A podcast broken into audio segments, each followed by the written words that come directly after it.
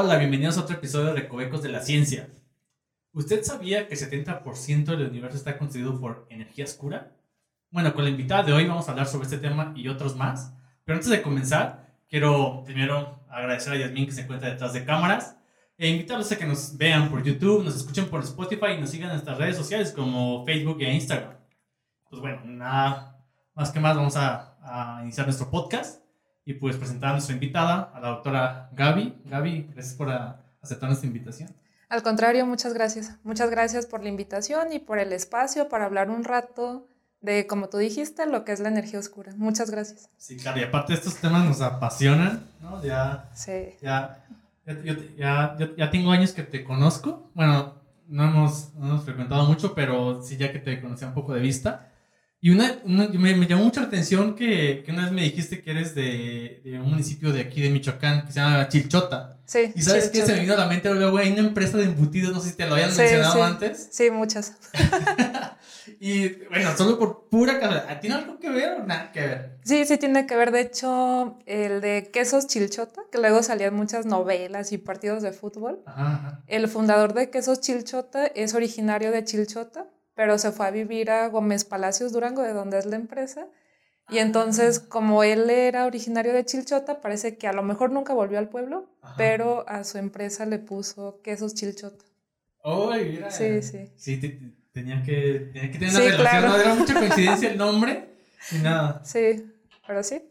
Sí, De hecho, sí. Oye, ¿ahí hiciste tu, de ahí, de ahí hiciste tu primaria hasta la preparatoria? O? De hecho, solo la primaria.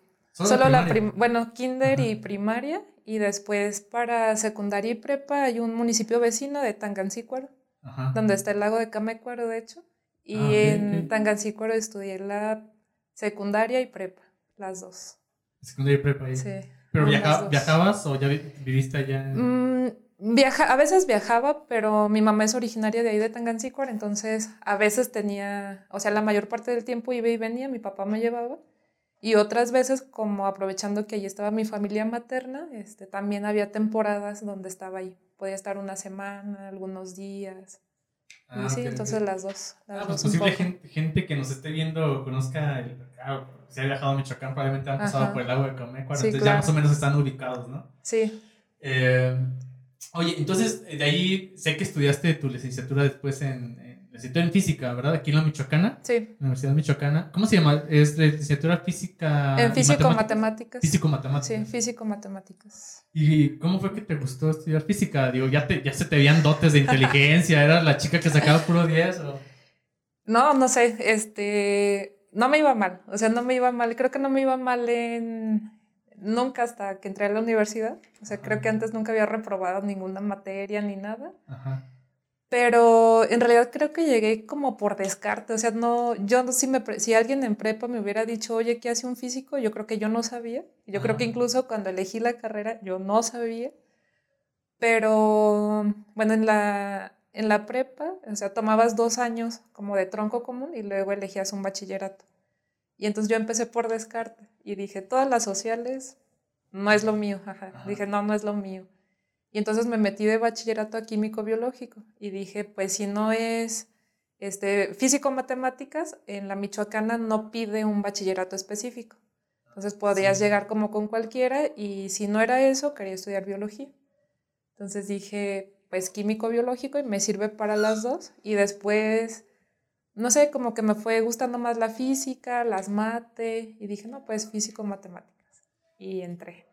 Entraste. Oye, y ahí ya, ya que estabas ahí, me imagino que ya te gustó, ¿no? Te quedaste, no te quisiste cambiar. No, no, no, no, o sea, sí me gustaba y ya que entré, igual sí me gustó y ya, yo creo que en el primer año a lo mejor no tenía así tan súper definido que quería hacer física y no matemática, porque luego aquí también este, tomas materias de tronco común y luego te vas especializando.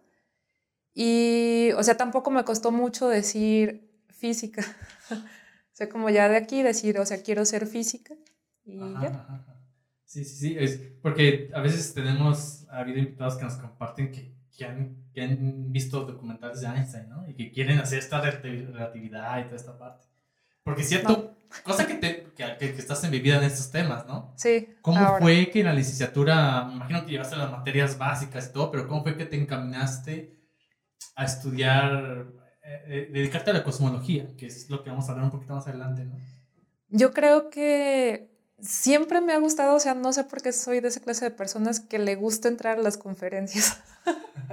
Entonces, en la facultad había conferencias este, semanales y yo siempre entraba, o sea, del tema que fuera, me acuerdo que entraba de mate, de física y siempre entraba y como que ahí fui descubriendo pues temas que sobre todo en los primeros años no ibas a ver, ¿no? O sea, en los primeros años física general y de repente entrabas a una conferencia de violación de paridad y hablaban de la antimateria y no sé, o sea, siento que por el hecho de entrar a conferencias fui conociendo otros temas y fui sabiendo que me gustaba o el mundo de las cosas chiquitas, cuántica, o el mundo de las cosas grandes, gravitación. Sí. Sí, yo creo que exactamente ha, habido, yo creo que ha sido como que las dos temas como que captan a muchos estudiantes, ¿no? Las cosas chiquitas, ¿verdad? Partículas fundamentales eh, y la otra parte ya muy de, relatividad y estas ondas. Lo que no se ve. Lo que no se ve, exactamente. Eh, y esto en las conferencias, bueno, ya es que entrabas mucho a las a estas conferencias que daban, ¿no? A los coloquios que daban. ¿Y no, entendías lo que decían al principio? Mm, algunas veces, o sea, algunas veces intentaban de que el ciclo de conferencias estuviera orientado a los más chavos y entonces sí eran como un poco más divulgativas que de difusión y entonces claro, ya eh, te, iban llevando un, o te iban llevando un poquito de la mano a que fueras entendiendo el problema. Claro, sí, cuál es el problema que queremos solucionar. Sí. sí, porque te lo digo porque yo ahorita que lo mencionas, estaba acordándome de la licenciatura. Había yo a ciertas pláticas que la verdad no entendía realmente todo lo que estaban hablando, pero ¿sabes qué? Me gustaba mucho que, que estaban como que discutiendo, ¿no? ah, es que, pero es que si consideras esto, y me imaginaba así como los documentales de que los científicos discutiendo, me dije, ah, sí, yo quiero ser uno como ellos. Por eso me emocionaba mucho, pero no entendía demasiado. Oye, y luego, eh, bueno, en, en, en la física hay diferentes ramas que, tú puedes estudiar, no sé, aquí en la Michoacana, pero sí que hay básicas como óptica, materiales, ¿no? Tú te dedicaste más a la parte cosmológica. ¿Cómo fue que tomaste esa decisión de, de hacer un trabajo en eso? Sí, como que, o sea, como que siempre hay también materias que vas tomando y hay unas que no te gustan tanto, unas que te gustan pero te cuestan trabajo, pero te gustan y, o sea, me acuerdo que, por ejemplo, electro, no, o sea, sí me gusta, pero no me encanta. Y me costaba, o sea, aparte de que me gustaba trabajo, no disfrutaba como hacer un problema de electro. En cambio, por ejemplo, recuerdo que tomé métodos matemáticos de la física y creo que por primera vez me, alguien me dijo un tensor.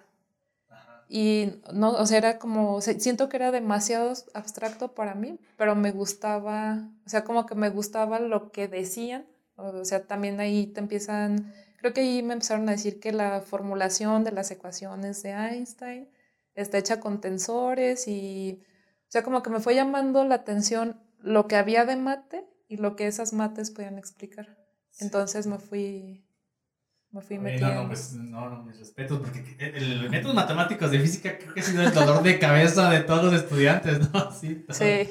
Entonces, que te haya gustado, wow, pues sí, sí, entonces eras es una promesa. No, no, no, no, me costó, me costó mucho trabajo y también, o sea, como que no entendía, o sea, me acuerdo que de plano, o sea, no entendía ni cómo cambiar índices, me costaba mucho trabajo.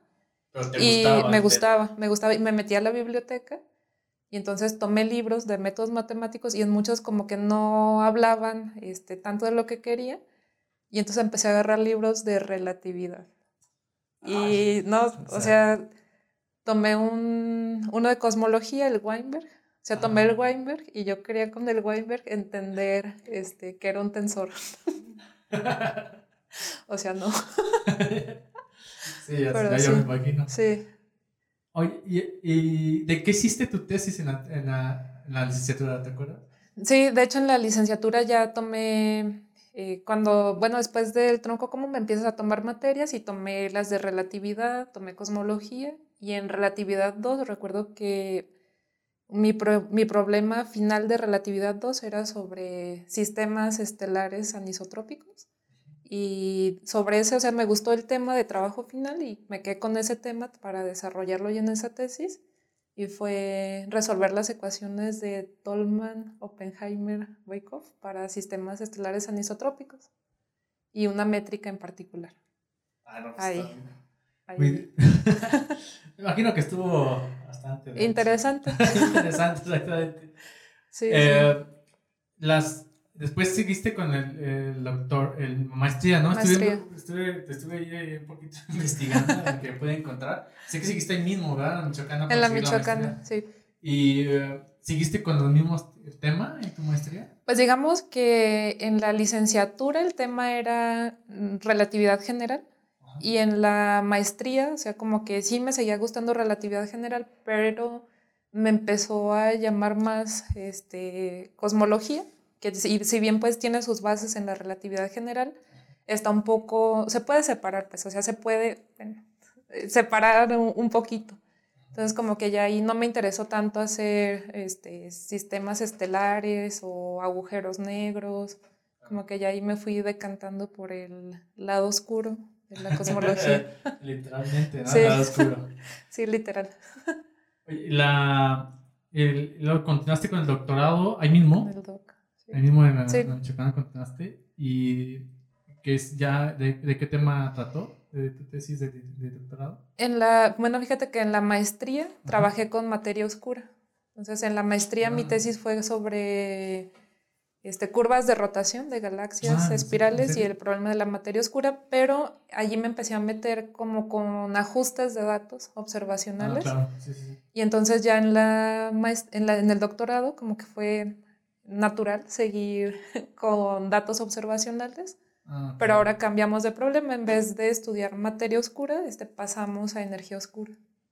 Ah, ok, energía claro. oscura, Cuando entonces- ajustabas estos, estos curvas de rotación eran puros modelitos, hacías tus Ajá. propios modelos para hacer estos ajustes. Bueno, eh, en realidad en la tesis este, utilicé modelos que ya son explorados y digamos Ajá. que lo novedoso de la tesis fue la muestra de galaxias, que usamos una muestra de galaxias que hasta ese entonces no Ajá. estaba tan estudiada.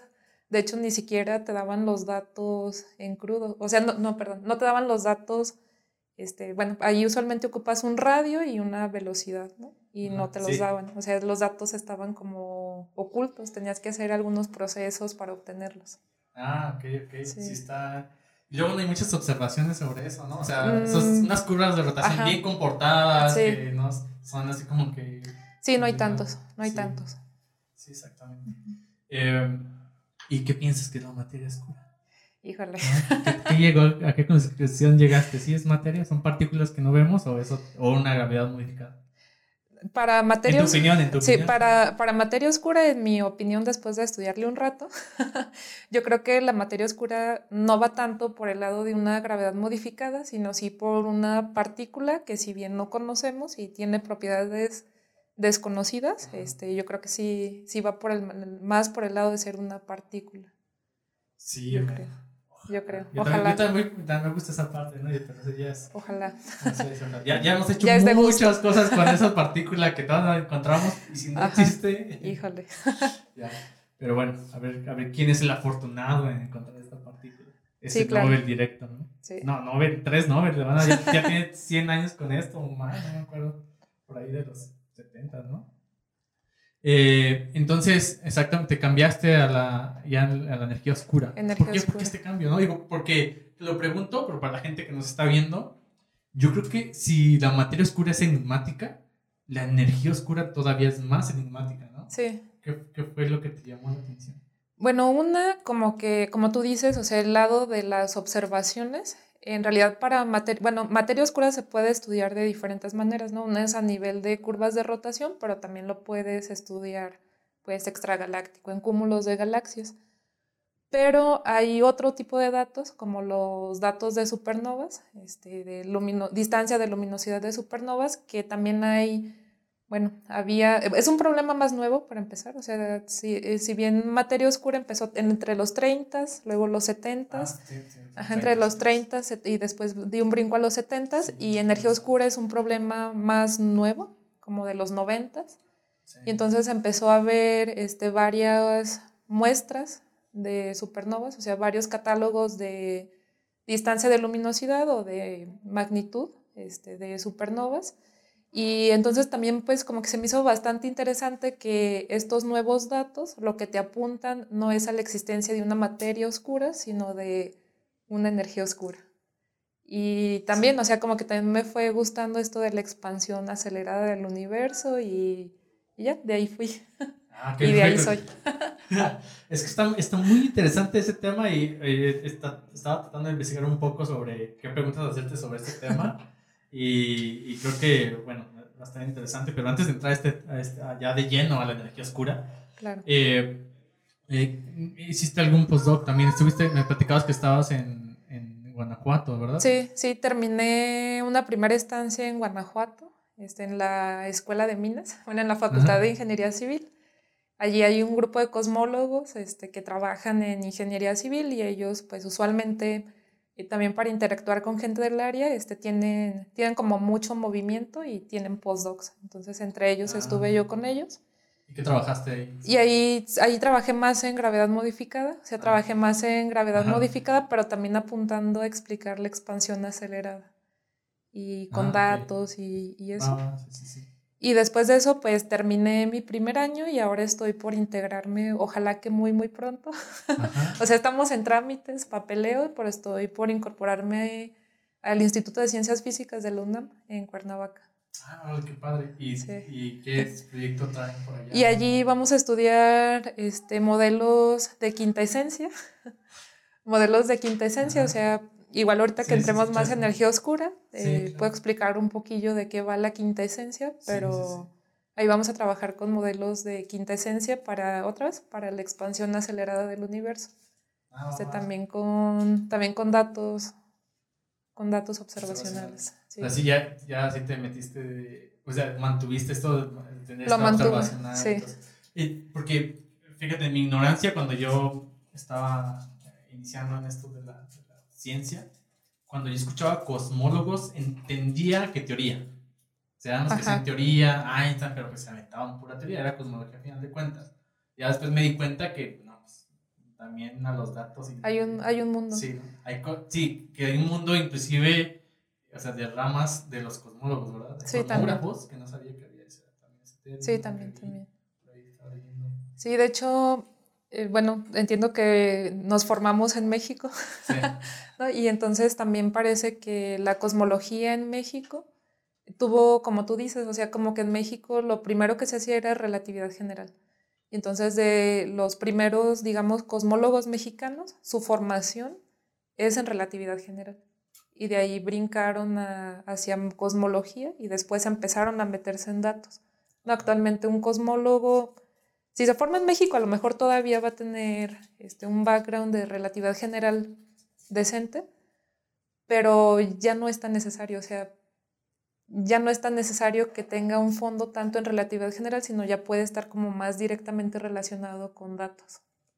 Ah, claro. No, y, pues, y, para la gente que nos escucha, yo estamos en, estoy en la, en la área de astrofísica y yo creo que también la relatividad este, nos basta un poco con saber Newton, ¿no? Para ah, hacer nuestros estudios, ¿no? La relatividad hay que saberlo, ¿no? Hay que saber. Hay que saber también, obviamente, las bases, hay que saberlo, pero así que no te va a detener demasiado en hacer una investigación. Sí, también. Con que sepas lo básico es más que suficiente. Sí, yo creo que la cosmología, la cosmología está migrando un poco hacia allá. O sea, su base sí va a ser relatividad general, pero, o sea, no ocupas, sí ocupas saber, pues, pero no te clavas tan fuerte. Sí, y ahorita una de esas consecuencias que, que sí debemos saber las cosas básicas de relatividad, ahorita lo platicamos porque son esto, esta cuestión de medir distancias, ¿no? Hay que considerar estos modelos que se realizan, pero ahorita vamos a entrar en este tema. Y oye, una pregunta que hacemos aquí y que nos, para que escuche el público y si hay un, alguien que está estudiando por ahí que quiere estudiar ciencia y hacer su postdoc después, por curiosidad, ¿qué es lo que te preguntan en, eh, en, el, en el postdoc? En la entrevista que tú haces, porque es, digamos, de los trabajos que tenemos los, que queremos estudiar ciencia, pero ¿qué te preguntan? A ti en, especial, ¿qué te preguntan? Híjole, a lo mejor fui afortunada. Pero, o sea, creo que sobre todo me preguntaron por mis intereses. O sea, como que en el postdoc eh, yo tuve que hacer mi plan de trabajo, yo creo que es normal, pero entonces te preguntan más como por tu plan de trabajo, o sea, cuál es tu plan de trabajo y por qué ahí, o sí, o sea, por qué tu plan de trabajo lo quieres desarrollar ahí o con ese grupo o con ese investigador asociado, pero creo que la mayoría de las preguntas para mí, o sea, fueron de trabajo. Así, literal. Sí, sí, sí, sí, muy sobre investigación. Ah, Sí. ok. Bueno, bueno, pues ya, ya, ya te conocemos un poquito de tu carrera académica y ahora sí vamos a entrar de lleno a, a, a nuestro tema de energía oscura. Eh, bueno, creo que siempre empezamos con esto de, oye, pues me puedes decir qué es tal cosa, ¿no? Según el invitado que tengamos. Pero creo que estaba pensando, te haré la pregunta, ¿qué es la energía oscura? Creo que es una, pre- una, pregunta súper difícil, pero Muy fuerte. pero, ¿me, me puedes comentar algo sobre energía oscura para entrar en contexto? ¿Qué es, qué es o, o por qué estudiar esta, esta? Sí, yo creo que me voy a remitir al 1990. Claro, claro. sí. Y entonces yo creo que para hablar de energía oscura, o sea, es, indiscutiblemente tenemos que hablar de expansión acelerada del universo. Entonces creo que en los noventas, este, cuando estaban estudiando las muestras de supernovas, los catálogos de supernovas, este, se encontraron con que no podían explicar este, la distancia de luminosidad que recorre la luz de una supernova este, sin, sin hablar, o sea, sin notar que había algo que hacía que la luz, bueno, la distancia se fuera haciendo más grande o que, sí, la distancia recorrida fuera siendo cada vez más grande y la explicación, eh, no sé si más posible o la mejor explicación que encontraron era que el universo se estaba expandiendo, o sea, que cada vez se estaba haciendo más grande y por eso cada vez tienes que recorrer más distancia. Entonces, para explicar esa expansión, que es acelerada además, te dijeron, bueno, pues al responsable de la expansión vamos a llamarlo energía oscura. Entonces, podemos decir que la energía oscura es la responsable de la expansión acelerada del universo sin meternos en problemas. Así, ya sé. Igual que la materia oscura, no cualquier cosa, pero que termine con oscura y ahí está. Ya, a ver sí. quién la descubre. Pero... Oye, pero qué loco, ¿no? O sea, Sí. Qué loco ver esta. Estaba viendo un poco sobre las, estas supernovas que miden, porque prácticamente mides la distancia a esas estrellas. Ajá. Y como que eh, me, me corriges tú, porque años antes había visto que ya, ya existía esta como constante de Hubble, ¿no? Ujú. Que veías que se alejaban las galaxias de, de- de Sí. nosotros. Pero parecía ser que si tú ponías una cierta distancia, dices, ah, esta relación que encontró Hubble dice que se va a alejar a tantos, a- va a estar a, si a un redshift, a una cierta Ajá. distancia que se encuentre va a estar tan lejos. Pero cuando miden esta, estas distancias a las supernovas, encuentran que, que no sigue esta relación, ¿no? Que pareciera que se alejan más rápido de lo que... Más es. rápido, sí, más rápido. Oye, es, y luego, eh, para ahondar un poquito a estos modelos, o sea, no solamente eso, sino que esa energía, como comenté al inicio, eh, como te digo, cualquier cosa que diga, por favor me corriges, no, no, ocupa alrededor del 70% del universo, ¿no? ¿Cómo, cómo es Alrededor que del saben, 70. ¿Cómo es que saben esto de que, el, de que, es el- de que la energía oscura eh, eh, es el 70% de la, del universo? Bueno, eso también te lo dicen las observaciones. O sea, como que eso también apunta mucho la parte observacional. Usualmente uno tiene un modelo cosmológico. Entonces, tu modelo cosmológico va a consistir de una teoría de gravedad, relatividad general en el estándar, y, en- y aparte de la teoría de gravedad vas a tener componentes de materia. ¿no? Entonces, en tus componentes de materia puedes poner y decir, no, pues la materia es lo que veo, o sea, no sé, eh, neutrinos, protones, neutrones, etcétera, que le voy a decir variones a todo eso, aunque no todos sean. Y entonces tú dices, yo quiero explicar estas observaciones, por ejemplo, de, de supernovas, este, asumiendo relatividad general y que tengo materia ordinaria o variones. Y entonces haces tu modelito y con relatividad general puedes calcular la distancia que viajó la luz desde que fue emitida de la supernova hasta que la detectaron. Entonces mides la distancia y bueno, puedes medir este, otras cosas, ¿no? O sea, pero mides la distancia y te fijas qué cantidad de materia necesitas para que ajustes las observaciones. Entonces resulta que si tú pones materia ordinaria y pones materia bariónica, no vas a ajustar a las observaciones. No vas a ajustar las observaciones porque precisamente ni la materia ordinaria ni la materia oscura, perdón, o sea, ninguna de ellas dos hace que el universo se haga más grande. Entonces no puedes ajustar y entonces algo te hace falta. Algo te hace falta y eso que te hace falta pues es la energía oscura. Entonces tú pones un modelo de energía oscura que en su base o la forma más simple es decir una constante cosmológica. pones una constante cosmológica y entonces ahora sí, tienes tus componentes de materia, vas y ajustas las observaciones y te fijas, hay una restricción donde dice que la suma de todas las componentes de materia tiene que ser uno. Este, bueno, está normalizado a uno. Y entonces ahí te das cuenta que ocupas que la energía oscura sea el 70% alrededor. Y si no, no puedes reproducir las observaciones. Que es la gran mayoría, ¿no? El 70%. Sí, la gran mayoría. No sabemos, bueno, materia oscura creo que de plano, que no sabemos nada, o sea, no sabemos nada del universo. No sabemos nada. qué loco. Oye, ¿y cómo es que ustedes, o sea, en, tus investigaciones atacan este problema? Digo, así como me lo relatas, o sea, parece que meten una componente que dice, ah, bueno, esto va para ajustar este, lo observado. Y vemos que hay, que hay observaciones que también comprueban esta parte, ¿no? Que, que, que realmente como que las, los objetos en el universo se están alejando más rápido cuanto más lejos estén y de una forma muy acelerada. ¿Cómo es que atacan este problema? ¿Cómo lo investigan? Sí, bueno, como dices, este, una prueba son las observaciones de supernova tipo 1, no son la única. También están las oscilaciones acústicas de variones y como dijiste hace rato, este, pues también tenemos la distancia de separación entre galaxias, este, que también las galaxias se van separando. Este, y hay otras pruebas. Entonces, ¿qué es lo que la gente hace? Bueno, tienes la mayor cantidad de observaciones, digamos que se ocupa una cantidad grande, o sea, no solamente eh, supernova se le dice del universo tardío o más cercanos a hoy en día, y también ocupamos observaciones de tiempo temprano, radiación cósmica de microondas. Entonces, hay que utilizar varios tipos para, digamos, eh, tener como una visión completa del universo, no nada más ahorita, sino ayer, antier, hace mil años, hace 13.700 millones de años. ¿Y qué hacemos? Digamos que esa es la parte eh, un poco observacional y teóricamente, pues ya dije que ocupas una teoría de gravedad y componentes de materia. Entonces tú decides eh, qué quieres modificar. O sea, puedes decir, bueno, yo voy a asumir que las componentes de materia son las estándares y ahí en los estándares ya tienes que poner la materia oscura. materia oscura en materia ordinaria y dices, no voy a poner energía oscura, o sea, no, no la quiero y dices, voy a poner una teoría de gravedad y quiero que la teoría de gravedad sea capaz de producir expansión acelerada.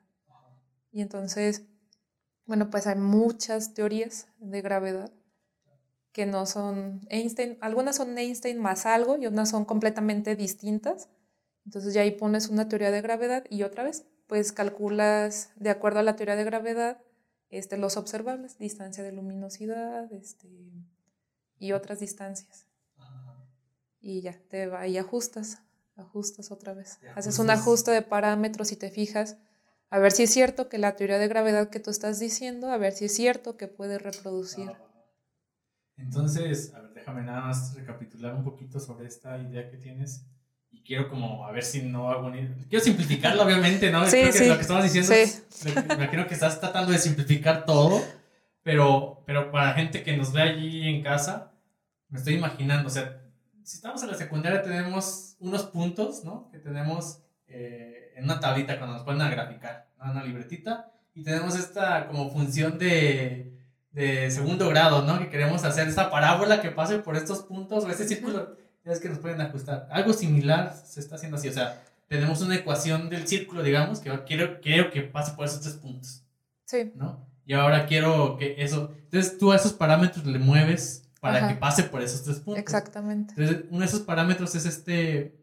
Esa es la parte de la energía oscura que dices. Pero le meten todas unas matemáticas súper fuertes para saber qué es ese. Y entonces cuando tú le pones este. Y tú le mueves este parámetro para que ajuste estos puntos, digamos que observas que es todo un show. Como observar, decir todas esas cosas. Este, bueno, si, no, si, si, está demasiado no, dime, no, no, no, no, estás, no, muy bien. estás súper mal.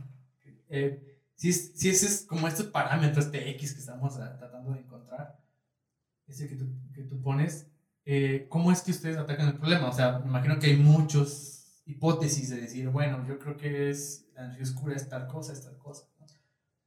Pero, ¿cómo, ¿cómo, lo atacan ustedes? Bueno, tomas un modelo, tomas un modelo y cada modelo que tomes va a tener sus propios parámetros libres que tú puedes ajustar. O sea, cada, cada modelo, ¿no? Y entonces una vez que tú dices, o sea, tú puedes decir, bueno, si yo le pongo x igual a 1, y igual a 2, da. Pero si le pongo x igual a, no sé, o sea, es como si buscáramos x más y igual a 3. Pones 1 más 2, 3, pero también punto 5 más 2.5, 3, ¿no? Entonces tú dices, tengo un montón de parámetros que pueden ajustar.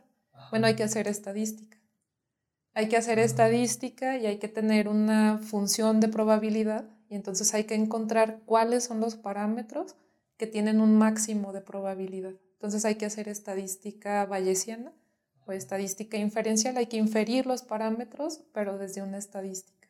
Ah, Entonces hay que hacer estadística un montón. Uy, bueno, sí. más. Oye, y las, estos modelos que ustedes usan para modelar la, energía oscura, ¿qué implican? O sea, al menos no sé si tú has, los modelos que tú usas específicamente, ¿no? Me imagino que hay un mar de, de posibilidades ¿cuál es el que tú has trabajado? Bueno, si decidimos este, decir que la teoría de gravedad es relatividad general y vamos a modificar este, la componente de materia, la componente de energía oscura vista como materia, lo básico es decir que es una constante cosmológica. Y decir que es una constante quiere decir que no cambia con el tiempo. O sea, la, la densidad, pensémoslo así, siempre es la misma, siempre tienes la misma, siempre, siempre, siempre la misma, ¿no? Y bueno, esa es, esa es una. Y después uno dice que asumir esto es como decir que tienes, voy a decir unas dos palabras técnicas, un fluido barotrópico con ecuación de estado con parámetro W igual a menos 1. Eso quiere decir que tienes un fluido donde la presión, tú puedes escribir una ecuación para la presión que depende de la densidad. Entonces dices que la presión es igual a un numerito que multiplica la densidad. Y lo más fácil es decir que este numerito es menos uno y ese te da expansión acelerada. Hay cuotas. Tú puedes decir, bueno, yo veo que si el parámetro es menor que menos un tercio, tengo expansión acelerada. Y vas jugando con eso. Entonces dices, bueno, ahora qué tal que este numerito no es menos uno, sino lo dejo libre, a ver, que, a ver si hago la estadística, a ver cuánto tiene que valer este numerito. Y ese es un modelo. Otro modelo es decir, bueno, ¿qué tal que este no es un numerito, sino es una función, es una cosa que no siempre vale menos 1, que no siempre vale menos 0.9, sino que va cambiando con el tiempo. A veces vale menos 1, a veces menos 0.9, a veces menos 0.8 y le construyes una función. Entonces dices, ahora tengo una ecuación de estado dependiente del tiempo o del factor de escala. Ah, y, y entonces otra vez haces hay muchas, de, hecho esa es una forma muy común. Hay muchas funciones, muchas funciones y hay que elegir entre ellas. Entre ellas para adaptar. Sí. Y esto, ya, o sea, una vez que ajustas estos datos, eh, ¿cómo, ¿cómo, es que se refinan? Me imagino que, que, trabajas con datos, que entre más datos tengas observado, mucho mejor. Eh, cuando cuando se obtiene esto, ¿ha cambiado de muchos estos ajustes? O sea, ¿si cambian demasiado o si están muy cerca de valor? No, sí cambian, sí cambian y también depende qué tipo de datos uses. Por ejemplo, entre otras cosas, cuando uno hace el ajuste, uno obtiene un valor para lo que se conoce como el parámetro de Hubble, que es la tasa de expansión, qué tanto se expande. Y entonces si tú usas supernovas, y ajustas estos parámetros, digamos, con W igual a variable. Este, este numerito que cambio, este, lo cambio y me fijo su mejor ajuste y me fijo qué me dice eso para la tasa de expansión. Y entonces, pues ya, me da 73, esta tasa de expansión 73. Y ahora digo, voy a cambiar de conjunto de datos este, y quiero que mi modelo sea válido en todas las etapas del universo, no nada más para estos datos, para todos. Entonces digo, voy a usar datos de temperatura. O sea, la primer, voy a tomar la primera foto del universo y me voy a fijar a ver, a ver si la puedo reproducir, ¿no? que es el CMB. Y entonces tomas tu modelito, reproduces y te da que acá habías encontrado un 73 para la tasa de expansión y acá ya es un 68. Dices, bueno, o sea, hay un problema. O sea, mi modelo está mal, mi estadística está mal, está mal que yo compare estos datos con estos o... Sí, ¿Qué es, ¿Qué es lo que está mal? ¿A qué datos le creo? Ajá, exacto. Y, y tú, qué, ¿cómo has atacado este problema? No, bueno, eso es una pregunta abierta. De hecho, esa es una pregunta abierta actualmente en cosmología y es conocido como el problema de la atención de Hubble. Entonces ah, hay, hay quienes dicen que el problema de la atención se resuelve porque, bueno, considerando que algunos datos, siempre dicen que algunos dicen pues que los de supernovas, depende de, de qué equipo seas, dicen que tienen muchos errores en sus mediciones. Entonces dicen que por eso es la discrepancia. Pero la realidad es que cada vez, tanto los datos de supernovas como los datos de, la temperatura cada vez son más finos, como para que pienses echarle la culpa a la medición. Sí, sí, tienes, sí, ahorita que mencionaste la atención de, esta de, Hubble, sí está, sí ya recordé, ¿no? Es, es un problemón actual. Sí, es un, es un problema actual muy, muy fuerte que está en constante debate y no se sabe. ¿Tienes una opinión al respecto o ya así como decir, ah, se me hace que mi corazón dice que vamos a tener que buscar esto o hacer lo otro? Bueno, mi corazón dice que hay que buscar interacciones no estándar, tal vez de partículas conocidas. O sea, que, que, a lo mejor el, sí, interacciones no estándar, que no hemos estudiado de otras partículas, que no sean necesariamente pues la energía oscura, sino ah, otras partículas que, que cambien que cambien algo. Ah, va, va. Oye, eh, bueno, está, está este problema de la atención y, y, ahorita sí quisiera eh, tocar un poquito este tema también, pero antes, eh, de, ¿sabes el origen? ¿Cuál es el origen de, de, la energía oscura? El origen... El origen, ay, todo, todo así como que de que todo en la cabeza, ¿qué, qué me quieres decir con todo esto? No, sí está Medio loco. Sí, me refiero más bien a, a, al origen, digamos, bueno, se encontró ahí, pero, pero ¿qué se cree de dónde partió? O sea, nació junto con todo el Big Bang y siempre estuvo implícita. Porque creo que, lo digo porque eh, en algún momento escuché que el universo estuvo dominado por diferentes etapas, ¿no? y, y, y, al parecer, ¿por qué ahorita esta energía oscura es tan dominante? ¿no? ¿Por qué se ve tanto? Y, y, y sí es cierto que antes no dominaba tanto. Sí, sí, sí. Sí, bueno, sí ha habido diferentes etapas de evolución del universo. Digamos que cada componente de materia este, es una función del tiempo, lo voy a decir así. Es, cada componente de materia es como una función del tiempo. Y entonces hay tiempos donde unas, este, también por el tiempo al que son importantes, este, no sé, digamos que una va como t a la menos 1, t a la menos 2, t a la menos 3, etcétera.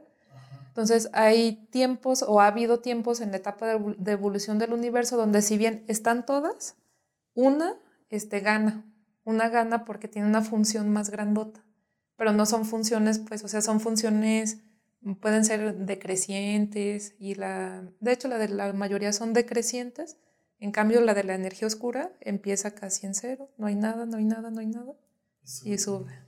Y en cambio en las otras por ejemplo, al principio radiación, radiación era casi todo, pero llega una época donde la radiación iguala la materia oscura, radiación cae, o sea, se, se cae, se cae casi a cero, materia oscura sigue siendo dominante una etapa, luego se iguala con energía oscura, este, materia oscura cae y energía oscura va para arriba. Ah, ok. Entonces, Entonces siempre ha estado, o sea, siempre ha estado, pero ahora les dominan. Le, tocó su momento. Sí, le, llegó su momento. bueno, sí. Eh, una pregunta que creo que he escuchado y, creo que también queda claro, ¿no? Quiero preguntártela aquí, creo que es una de las básicas. Eh, ¿Por qué? Eh, y quiero que me quede claro a mí también, ¿no? Porque yo tengo el pensamiento y uno se va con sus ideas, se va con sus ideas y quién sabe si sea cierto como uno lo piensa, por eso también quiero preguntarte. Eh, dicen, ah, ok, si el universo se está expandiendo y sobre todo nos, estás diciendo que se está haciendo de una forma más acelerada conforme pasa más el tiempo, más, más se alejan unas cosas de otras, ¿por qué nosotros no sentimos que nos estamos alejando de unos a los otros. en este momento, ¿por qué no te alejaste un metro más? Sí, muy, muy interesante. Bueno, hay escalas, ¿no? Nosotros sabemos que, bueno, en física tenemos, por ejemplo, cuatro fuerzas fundamentales o tenemos cuatro fuerzas a partir de las cuales uno como físico describe todo, según pues. Y sí, pues, ¿no? Y entonces también nosotros podemos decir, este, si tengo, si voy a estudiar el sistema solar, que es algo muy común, o el sistema este, Tierra-Luna. Y tú dices, para estudiar Tierra-Luna voy a tomar en cuenta el electromagnetismo. ¿O, qué, ¿O cuál de las fuerzas gana? Y dices, no, pues gana la gravitación. O sea, sí es cierto que existen las otras y están presentes, pero gana la gravitación. Algo este, semejante pasa con la energía oscura. A escalas del sistema solar, nosotros tenemos, bueno, básicamente Newton eh, como teoría de gravedad, pero aparte de eso, la energía oscura aquí no nos alcanza a hacer nada, porque la gravedad es tan atractiva, o sea, no nos, no nos hace nada la energía oscura aquí. En cambio, entre más lejos nos vayamos, entre más lejos nos estemos yendo, este, la energía oscura sí empieza a separar galaxias. También, también puede hacer pues, que alguna galaxia se empiece a alejar un poquitito, este, algunas estrellas de otras, pero digamos que al interior de una galaxia también va a ganar la gravedad, o sea, también va a ganar la atracción. Ah, ok, ok. Ah, bueno, no nos preocupemos. Depende de la escala, entonces no, no va a llegar a separarnos ni a robarse a nadie. Hola, bueno, quería preguntarte también sobre tu, si nos podías platicar un poco sobre, sobre tu artículo que trabajaste un poco con energía oscura, que no sé si lo, está, en, está en inglés, pero lo, lo, traduje, a ver si no, no lo, lo, hice mal. Sí, sí. Pero según yo, se llama, un artículo que publicaste sobre energía oscura, se llama Efectos del estrés anisotrópico de la energía oscura en el espectro de potencias de la Sí, ah. correcto. Ojalá me vea mi teacher. Bien traducido. Sí. Oye, ¿qué, hicieron con este artículo y qué resultados obtuvieron en ese artículo? Bueno, primero en este artículo nosotros estudiamos eh, dos, le, dicen parametrizaciones de la energía oscura. Entonces, dos funciones de decir si la energía oscura es una grafiquita que va como menos uno, sea, tenemos menos uno y nos interesa saber si de menos uno este numerito se fue a menos 0.8 o si le pasó al revés, empezó en menos 0.8 y se vino a menos 1. Entonces hay como dos, tipos de parametrizaciones diferentes y a nosotros nos interesaba saber si tomo uno, si tomo otro, si con ambos, este, qué me dice los espectros de potencias. Un espectro de potencias, bueno, puede sonar muy rebuscado, pero básicamente eh, los espectros de potencias, en ese artículo estudiamos de temperatura y de materia. ¿Qué, es un, un, espectro de potencias? Uno ve, por ejemplo, una distribución de galaxias, y ahí quiero hablar del de materia. Entonces vemos muchas galaxias o vemos muchos puntitos y las galaxias pues trazan la materia, o sea, galaxia o materia. Entonces me fijo y me quiero estudiar la distribución de, de galaxias y le asocio una grafiquita que le voy a decir espectro de potencias en materia, que me va a dejar decir cuántas, cuántas estructuras hay, cuánta materia hay. También puedo hacer lo mismo con la luz. Entonces, con la luz que viene de la radiación cósmica de microondas, este, también puedo estudiar cómo se distribuye esta luz y a la distribución de luz asociarle una grafiquita. Entonces, lo que, lo que hicimos fue, tomando estos dos espectros, este, ajustar modelos diferentes de energía oscura y ver si ellos podían decirme cómo fue la evolución de la energía oscura. Si empezó en menos 0.1 y se fue a menos 0.8 empezó en menos 0.8 y se vino para acá, o sea, si fue para acá o si vino para acá. Entonces eso es lo que queríamos hacer usando este tipo de observaciones, no solo supernovas. Digo porque supernovas, o sea, supernovas es como la base, o sea, es la base. No podemos hacer energía oscura sin hablar de supernovas, pero hay otras pruebas. Ah, ok, perfecto. Y la, Oye, ahorita que mencionaste como esa distribución de galaxias, cuando estaba preparándome para el tema me, tomé, me topé con, un, con este nombrecito de DESI, el proyecto DESI, este, que, supuestamente está enfocado o al menos el, el- lo principal es como estudiar la energía oscura, ¿no? Energía oscura, sí. ¿Sabes de qué trata este proyecto? ¿De qué va? Sí, un poco. Este, lo que quieren es, bueno, el objetivo principal de DESI, de, de hecho DE es de Dark Energy, energía oscura, y lo que, entonces su propósito principal es poder decir algo acerca de la energía oscura, algo que no sepamos todavía, y lo que están haciendo es que están construyendo el mapa tridimensional más grande este, de distribución de materia. Entonces, para eso eh, se centran principalmente, eh, son catálogos de galaxias y tienen, si no mal recuerdo, cuatro tipos de galaxias principales. Este, brilla, estrellas, galaxias brillantes, este, luminosas rojas, eh, líneas de emisión, galaxias de líneas de emisión, Ah, creo, y cuásares. Entonces, Todas aquellas que se puedan trazar medio lejanas, que sean lejanas. Que sean ¿no? lejanas, Que mucha luz sí. para poderlas detectar. Exacto. Ah, Y entonces con eso este, quieren hacer, bueno, el, el mapa de la distribución y efectua- eventualmente vamos a tener el espectro de potencias, o sea, tengo la distribución, le asocio una gráfica este, al espectro de potencias y me fijo qué dicen los modelos cosmológicos. bueno, nada muy interesante. Creo que Sí. está en marcha, ¿verdad? Está en, el Está en 2000, marcha. Creo que inició el 2017 por ahí, ¿no? sí, esos por ahí, por ahí. Entonces esperemos Sí, resultados sí, de eso. sí, está en marcha. Eh, ¿Tú estás, estás, estás interesada en esos datos? Bueno, imagino que estás interesada, pero ¿estás tratando de, de, de incluirte en ese grupo o estás haciendo otra cosa Mm, diferente? No tanto, o sea, no tanto. He trabajado con gente que es parte de la colaboración de DESI, pero yo nunca, nunca he sido parte, digamos que a mediano plazo, este, no, no tengo como propósito incorporarme a DESI. Ah. Pero está interesante, o sea, está interesante porque tienen los datos primero, o sea, primero que los que no somos parte de la colaboración, Sí, ajá, los tienen. es toda una rata. Sí, Sí. es lo que pasa también acá en astrofísica. ¿no? Los que le invierten el dinero, los que meten la lana, son los que primero tienen los los datos. Sí, ya después a uno y a ver qué le dejan. Sí, ya, ya, ya que imprimieron toda la información Sí. a esos datos, miren, pues ahí está. Son Aquí- públicos. Aquí ingeniárselas para sacar más información de Sí. esos datos.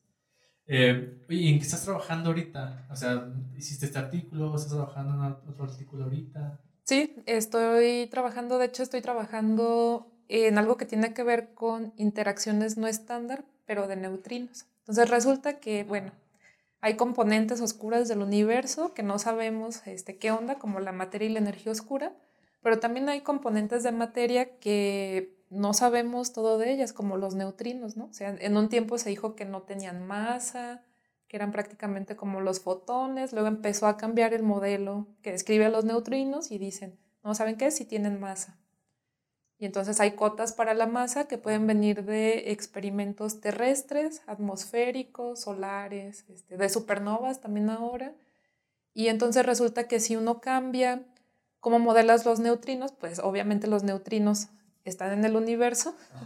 Y estuvieron, o sea, también se formaron este, muy pronto o también aparecen desde, muy, eh, desde etapas muy tempranas y si tú le cambias cómo interaccionan, puedes cambiar etapas del universo. Entonces puedes cambiar, por ejemplo, digo, tampoco hay que echar a perder mucho las cosas, hay cosas que están bien medidas y no quieres moverle ahí, entonces también hay que tener cuidado con eso, con el modelo, pero pues estas interacciones no estándar pueden dejar su huella en el CMB. de hecho, los neutrinos masivos también son importantes en el universo hoy en día. Entonces, ese es uno, uno de los trabajos donde también ya hicimos un modelo. O sea, ya también tenemos un artículo, de hecho, y estamos trabajando en otros dos que tienen eh, regiones de interacción diferentes o la interacción es diferente. Ah, ok, ok. Sí, en eso un poco. Vamos a esperar esos trabajos y Sí. ya cuando lo tengas, ojalá podamos hablar de ello. Claro, muy Se pone algo muy interesante. denso, pero está muy padre platicar de estos temas, ¿no? Y al menos saber Sí. el resultado, ¿no? Porque eh, me imagino que están un montón de cuentas detrás de todo el resultado que nos cuentas ahorita y, y muchas, mucho, mucho trabajo, ¿no? Sí, hay mucho trabajo. Pero bueno, de todos modos, para estar al tanto, para estar al tanto de que estamos, vamos a esperar esos artículos que se publiquen. Oye, entonces, eh, bueno, para ir, para ir cerrando el, el podcast, queremos hacerte unas preguntitas que aquí A ver. eh, eh, que se llaman las Recopreguntas. Entonces, eh, bueno, justo nada más antes de, de, de- de pasar a estas preguntas que te vamos a hacer, preguntas abiertas, eh, algo que quieras decirle a la gente que está estudiando, sobre, eh, que quiera estudiar esta onda de la cosmología, estudiar física, que ya, tú que ya pasaste todo por eso. Y sabes qué, también, o sea, porque también ahorita que te, aprovechamos que eres mujer también, ¿no? Que, que le que invites a, las, a, las, jóvenes que también quieran estudiar esta parte. ¿no?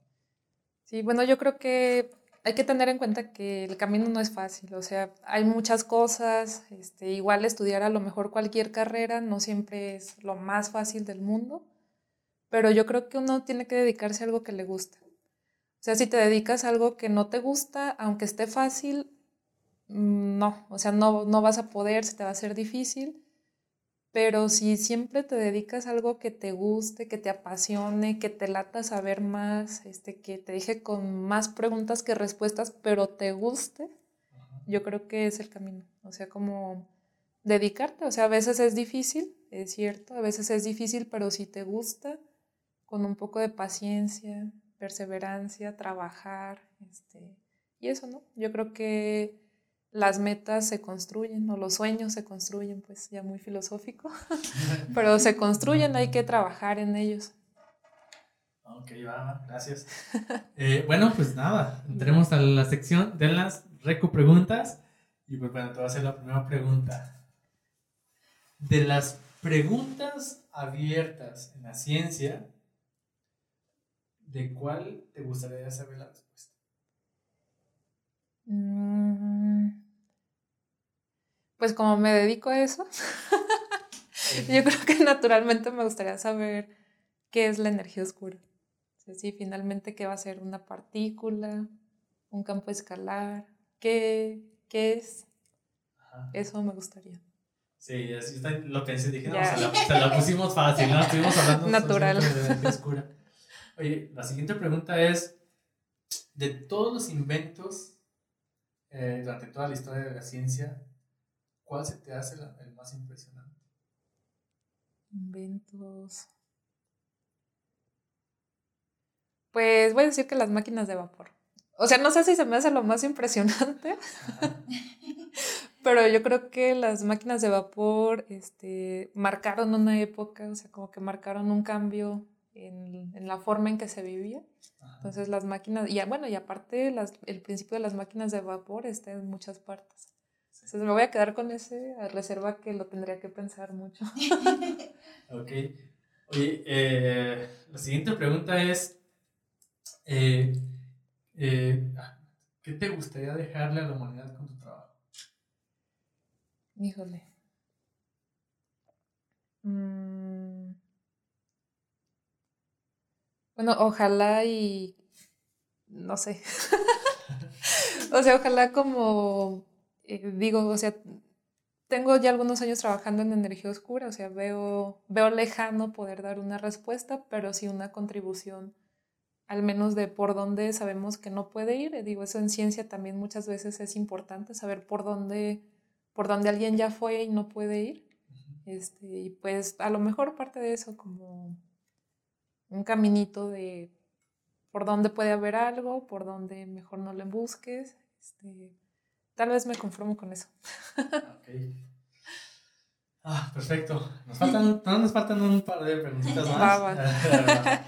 eh, ¿qué, ¿qué, gran invención quieres que sucediera antes de que murieras?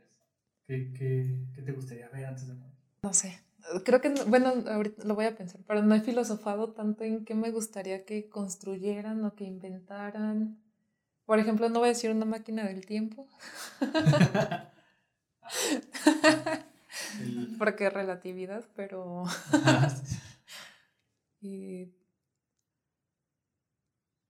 Están, difíciles. Es que parecen muy sencillos, pero yo también lo pienso. Digo, yo, porque soy de este lado, ¿no? Pero... ya lo han pensado muchas veces, ¿no? Sí, ¿Qué me gustaría que construyeran? Mm. Sí, yo no quiero decir la respuesta fácil. ¿Cuál es la respuesta fácil? No, no, o sea, no, o sea, decir, ah, sí, viajar en el tiempo, quiero ver la máquina del tiempo, algo por contestar, ¿no? Pero no sé si mejor, no, déjame, pienso para ver qué realmente quiero. sí, ¿qué me gustaría? Teletransportación, pues, o decir, no, ¿sabes qué? Me gustaría ver eh, que, que, anuncien que hay vida inteligente en o que, no sé, algo que te que no, quiero ver esto, o una invención antes de morir. O sea, me fascinaría ver esto. Siento que ahí me gustan más, o sea, como qué cosas me gustarían. Bueno, me gusta mucho la física, la cosmología, obviamente, y por eso me, me dedico a eso, pero creo que en cosas que me gustarían, o sea, siento que me gustaría más que pasaran otras cosas en el mundo que un invento.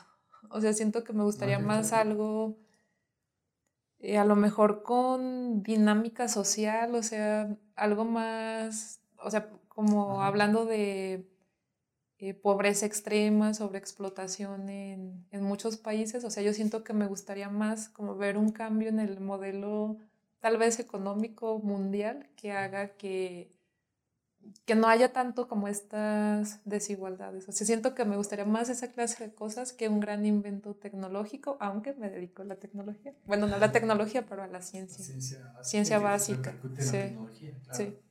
Ah, ok, no, no, Sí. Oye, ¿y, y algún libro que recomiendes leer? ¿Algún libro, una película? No, preguntamos por ciencia, pero también si dices, no, no, no, ¿qué? La ciencia sí, pero también leanse porque otro autor, ¿no? Porque a veces el chiste es hacer conciencia y a veces un paso te lleva al otro, lo que sea, pero el chiste es hacer conciencia y sobre todo por las problemáticas que también mencionas, ¿no?